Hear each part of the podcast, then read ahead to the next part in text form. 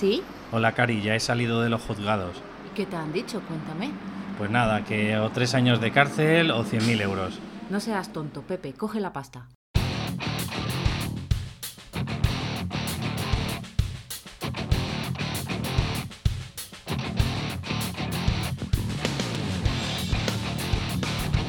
Muy buenos días y, o buenas tardes, buenas noches y bienvenidos otra vez a cambiaturrombo.com. Como siempre te comento, de verdad mil gracias por estar detrás eh, al otro lado porque sin vosotros esto no tendría ningún significado. Espero que te estén gustando los programas y bueno, aunque ya sabéis que me dirijo al público directamente que tiene el síndrome del impostor, que ya sabéis que es la persona pues que de alguna forma nunca se siente satisfecha, nunca se siente suficiente, cree que tiene que estar cada dos por tres formándose un poquito más, un poquito más, y entonces ya en ese momento, pues me plantearé la alternativa de, saltar, pues y emprender a, todas esas cosas o todos esos esas personas como podrían ser pues terapeutas eh, o coach que, que se están planteando que quieren vivir de este sueño, pero eh, por lo que sea, pues no tienen la valentía o el coraje suficiente pues para tirarse a la piscina. Bueno, en definitiva, eh, quiero deciros como siempre que ya sabéis que, tenéis esos tres packs que son de tres meses, seis meses o doce meses en el que yo os ayudaré pues a todas aquellas personas que, que crean que, que solos por su lado pues no son suficientes y que necesitan a alguien que le acompañe, que le enseñe herramientas, técnicas, eh, que les haga enfocarse, que ya sabéis que, que las tres patas principales del coaching es el objetivo, estrategias y los conflictos internos, pues yo te ayudaré siempre y cuando pues eh, me des la oportunidad de, de, estar junto a ti y que podamos pues ir poquito a poco dando esos pasos. Bien, este, este podcast, para que veáis que yo os muestro que estoy al natural, quiero mostraros pues que en definitiva he hecho mi primer taller, mi primer taller de, coaching estratégico en el que he ayudado a personas a tener pues de alguna forma un poquito más claro a la hora de tomar decisiones, porque el taller se llamaba algo así como mejora la calidad de tu vida mejorando la calidad de tus decisiones. Yo creo que, con esta, eh, vamos, no hemos sido mucha gente, eh, porque la verdad que éramos unos 15. El taller eh, lo hacía pues en un sitio que, bueno, que se dan normalmente masajes y se hacen clases de yoga o, de meditación. Entonces yo quería ir saliendo también un poquito de mi zona de confort poquito a poco y creo que este ha sido el salto cuantitativo para mí. ¿Por qué te digo esto? Bueno, pues porque gracias a mi coach al final te vas dando cuenta de que no solo vale, pues a lo mejor mostrarte con unas eh, sesiones, no solo vale mostrarte, pues a lo mejor poniendo algunas frases, eh, publicidad o, o, no sé, o incluso mostrando tus entradas en el Facebook o en las redes sociales,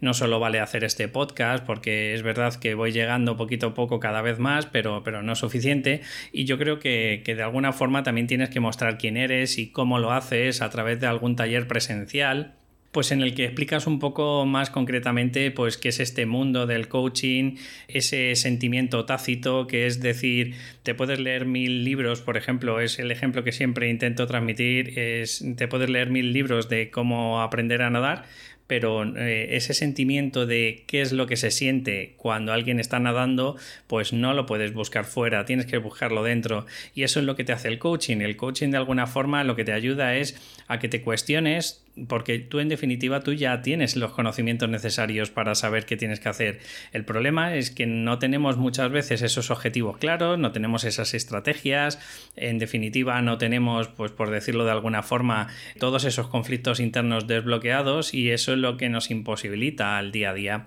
En el taller eh, lo voy a dividir un poco pues para toda la gente que me esté escuchando, pero no, no solo quiero que me centro, o sea, te estoy explicando lo de mi primer taller de coaching, vale, sí, genial. Pero es que lo puedes eh, extrapolar a, por ejemplo, a tus, a tus sesiones o, lo puedes extrapolar a, si eres una persona que te estás metiendo en el mundo del fisio, del masajista o, bueno, cualquier terapia que, tú estés haciendo, pues tú mm, puedes utilizar estas mismas tres reglas que te voy a explicar, que, las aprendí de, de la psicología deportiva, ¿vale? Y lo puedes aprovechar pues para tu sesión de día a día. En la psicología deportiva se divide en tres fases, por decirlo de alguna forma. Obviamente la gente compite, En esa, y ese es el, como si dijéramos, el talón, ¿no? El principal problema que hay y a lo que quieres solventar. En tu caso, por ejemplo, podríamos estar hablando de quiero dar mi sesión, ¿vale? Pues si quieres dar tu sesión o tu taller para concienciar un poco a la gente de qué es lo que haces, a qué te dedicas y cómo les puedes ayudar, ¿no? Pues esto lo puedes utilizar perfectamente igual. Entonces, digamos que es como un sándwich, es el pre-taller, el taller y el post-taller. Si fuera una sesión sería la pre-sesión, la sesión y la post-sesión. ¿Qué se hace en la pre-sesión? Bueno, pues yo una de las cosas, por ejemplo, que recomiendo es hacer un conglomerado, hacer una lista de cosas, de tareas, de actividades que puedes hacer antes de la sesión y además que tú puedes controlar. En mi caso, yo por ejemplo estuve planificándome, estuve viendo a lo mejor algún vídeo de pues de personas que para mí son relevantes. Por ejemplo, Sergi Torres, en mi caso, me, encantaba cómo, cómo, actuaba y cómo interpretaba eh, su papel, ¿no? Y estuve viendo y escuchándole cómo hablaba, pues eso es una de las causas que tú puedes ir haciendo y gestionando. Aparte, eh, estuve también haciéndome, pues como no podía ser de otra forma, averiguar cuáles son los valores necesarios para este evento y cuáles no me podía permitir. Entonces, en definitiva, pues me tiré una tarde escribiendo cuáles eran los valores que me pueden ayudar, pues por ejemplo, como te digo, utilizando de modelo a, a Sergi Torres o en tu caso, pues al quien sea, por ejemplo, relevante. ¿Qué hice con esto? Los escribí, empecé a ponerme cuáles son los valores que tenía que cambiar por los que yo ya tenía y de alguna forma con mentalidad de pues por decirlo así, de aprendiz de talleres o de aprendiz de, de, presentaciones, ¿vale? Claro, no me podía poner ningún estándar muy alto. O sea, yo sabía que iba mm, probablemente a errar, sabía eh, probablemente que no lo iba a hacer perfecto, pero aún así yo me lancé a la piscina. ¿Qué más hice antes de la presesión? Pues por ejemplo, o el pretaller, perdón pues me hice esa lista, como te he dicho, de cosas que sí puedes hacer, que sí puedes gestionar, como por ejemplo, yo me dije a mí mismo que si me iba a notar muy nervioso, pues antes de la sesión, eh, o sea, del taller, disculpar, pues lo que iba a hacer es un poquito de meditación o un poquito de alguna técnica de relajación para que notara que mi cuerpo no estaba completamente tenso, sino que estuviera fluido y de alguna forma pues pudiera sentirme que, que no estaba agarrotado, ¿vale? No lo necesité al final porque la verdad que sinceramente sinceramente me levanté esa mañana bastante bien y, bueno, y también es verdad que este es un punto importante que te voy a transmitir, que es pre taller es el prepararlo concienzudamente. Es decir, puedes, por ejemplo, dividirlo en ítems o elementos que va a tener tu taller, en tu caso tu sesión, y la puedes imaginar incluso y hacerlo una y otra vez. Yo en mi caso creo que lo he repetido antes de, mostrarle este taller, porque si es verdad que, a ver, grosso modo, más o menos vas diciendo lo mismo, lo único que a lo mejor pues hay palabras que no utilizas igual, ¿no? Pero mm, grosso modo lo que hice son 20 veces eh, lo mismo de lo que iba a decir en el taller. ¿Cómo lo hacía? Pues a lo mejor me daba un paseo y en vez de estar escuchando un podcast como otras veces, pues a lo mejor si tenía media hora, pues era un fragmento como duraba dos horas el taller, pues me cogía, a lo mejor lo dividía en cuartos y me dividía un cuarto y, y lo iba narrando, iba contándolo un poco como lo iba a decir. Cuando ya más o menos lo tenía bastante bien elaborado, pues hice una prueba con mi pareja o con mi mujer y se lo mostré. Entonces ella pues a lo mejor me iba dando algún feedback de pues a lo mejor donde podía haber errado, donde podía estar mejor así o asado, ¿vale? Pero en definitiva mm, ya das una muestra, una muestra de cómo va a ser el contenido. Además, tú de alguna forma ya vas comprobando cuánto tiempo te va a tardar, porque a lo mejor, yo qué sé, hablas demasiado rápido y lo que tú crees que, vas a tardar dos horas, lo mismo luego en hora y media ya lo has dicho. Entonces, cuidado, porque de verdad tienes que dejar algo en la recámara por si acaso. O al revés, si tú ves que, que no, no sé, que piensas que te va a dar tiempo todo, pero luego resulta que es tanto contenido que cuando te has querido dar cuenta, pues llevas a lo mejor hora y media y vas por la mitad del taller, pues eso la verdad que, que queda luego fatal. O sea, ya, os he comentado que son las tres patas del pre-taller, que es el prepararos concienzudamente, eh, narrándolo, pues por ejemplo cuando, yo que sé, si tenéis perro, pues vais paseando y lo vais contando, y, si es una sesión, tres cuartos de lo mismo, porque lo que podéis hacer es imaginaros a nivel mental, paso a paso, lo que podríais hacer en, vuestra primera sesión, o incluso si tenéis que hablar algo, pues cómo vais a hacerla. Mi coach, por ejemplo, me dice que, él muchas de las veces lo que hace es cuando está aburrido o está solo, pues se va contando una historia de como si fuera una sesión de coaching. Y entonces él va argumentando, contraargumentando y, y demás para sentir que la persona pues de alguna forma, oye, va teniendo unas tablas, se le van ocurriendo unas preguntas que son poderosas y en definitiva no se siente luego pues que no sabe qué decir, ¿no? Ya os he comentado, la presesión o pre-taller es exactamente igual, llega el día del evento o el día de, la sesión. Yo lo que hice es, primero, mm, por un poco de psicología conductual, y porque de verdad lo sentía así, como eran poca gente, cada vez que alguien llamaba a la puerta, yo era el que recibía a las personas agradeciendo de verdad pues el, su tiempo y que en estos momentos es muy valioso y yo lo agradecía porque había gente que de verdad que no conocía de nada y, y joder, me habían ido a ver a mí que, bueno, pues a lo mejor pues a, través de un meetup que me había dado de alta y demás, pero en definitiva no tenían ni idea de quién era yo. O sea que se podían encontrar cualquier cosa, ¿no? Y, lo primero que hice, pues es eso, agradecérselo enormemente porque, joder, es su tiempo y es indispensable para la gente y a día de hoy, pues tenemos mil cosas y yo creo que lo mínimo que se tiene que hacer es ese, ese agradecimiento.